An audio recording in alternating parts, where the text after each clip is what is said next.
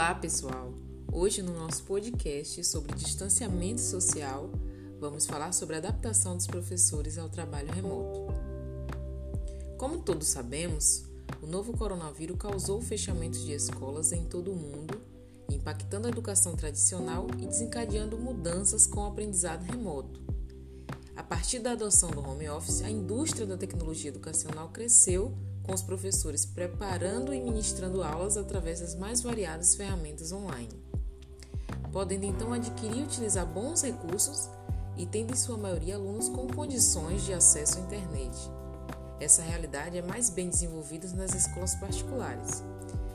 Mas essa tem sido uma experiência desafiadora para alunos, pais e professores, já que tiveram de se adaptar a uma rotina totalmente nova. E sabendo disso, Hoje falaremos sobre a adaptação dos professores ao trabalho remoto, os desafios enfrentados, suas consequências e dicas de como lidar com a situação. Dentre os principais desafios enfrentados pelos professores temos a falta de contato direto com os alunos, pressão para se adaptar às ferramentas virtuais e a necessidade de mais tempo para preparar as aulas. O maior obstáculo da educação remota é justamente a falta da proximidade física. Desde a adoção das medidas de distanciamento social, manter os alunos estimulados nas aulas e atividades online é um desafio e tanto para os professores. Essa falta de contato direto gera a necessidade de inovar a didática para que os alunos engajem e se mantenham interessados nas aulas, o que muitas vezes faz com que o professor estenda sua carga horária para estudar e se aprimorar. Os profissionais da educação, também acostumados a estar dentro de uma sala de aula com diversos alunos dividindo o ambiente de aprendizagem, vêm sentindo muita diferença na rotina de trabalho, que agora depende de ferramentas que muitos nunca tiveram contato antes. Dessa forma, um dos principais desafios tem sido a utilização das ferramentas para preparar e dar aulas remotas, cada uma com seus recursos que auxiliam o desenvolvimento das aulas online. Uma das causas dessa dificuldade pode ser até mesmo a falta de treinamento, já que muitas vezes os professores precisam aprender por conta própria. E entre a utilização das ferramentas online e o desafio de manter os alunos interagindo, os professores têm gasto mais tempo no preparo de aulas e atividades. O que antes seria feito para estimular a participação dentro de uma sala de aula, agora precisa ser revisto para conseguir atrair a atenção daqueles assistindo através de uma tela. E essa situação é ainda mais complexa para os professores da educação infantil e ensino fundamental, que tentam encontrar novas maneiras de se adaptar à didática das aulas para as crianças. Com isso, surgem também as consequências, e é comum que as pessoas se sintam ansiosas em épocas como essa, onde a vida em sociedade se torna rapidamente e eh, informações são disparadas o tempo todo.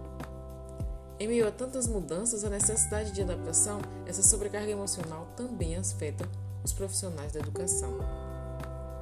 E com todos os desafios enfrentados pelos professores, principalmente o fato de ter que aprender uma nova forma de trabalhar, o estresse aumenta e pode acarretar em problemas ainda mais graves. Por isso, é importante se atentar às práticas que podem ajudar a aliviar essa tensão, ajudando a lidar melhor com a situação e prevenindo impactos mais sérios. E para isso, algumas dicas para professores e gestores. Em um momento como esse, é importante que os gestores da escolar apoiem sua equipe. O time de professores precisa contar com a ajuda do gestor para aprimorar o trabalho remoto. E é necessário fazer reuniões, conversar sobre os problemas enfrentados e buscar melhoria em conjunto. Isso significa estar disposto a ouvir sugestões e pensar nas melhores maneiras de auxiliar no andamento das aulas. Se os professores ainda sentem dificuldade para utilizar as ferramentas tecnológicas, talvez a melhor forma de melhorar esse cenário é através de mais treinamentos. Caso os profissionais estejam se sentindo muito sobrecarregados, estressados e ansiosos, uma boa ideia é que a escola encontre uma forma de ajudar na manutenção da saúde mental, abrindo espaço para profissionais da área conduzirem encontros semanais e remotos, por exemplo. Já os professores devem criar uma rotina com horários para iniciar e parar de trabalhar. Listar também o que precisa fazer e determinar as tarefas por ordem de prioridade, respeitando o fim de expediente. Fica ainda mais difícil atravessar um problema quando não se procura entender o que ele pode trazer de positivo. E muitas vezes os desafios são transformados em oportunidade, se tornando importante analisar o que essa fase complicada pode trazer de aprendizado. Para isso é importante conversar com colegas de profissão e alunos sobre as suas expectativas e ouvir os comentários também. Se abrir para falar sobre o que está enfrentando é uma forma de ver que não está sozinho e que todos podem se apoiar de certa forma. Ficamos por aqui e até a próxima.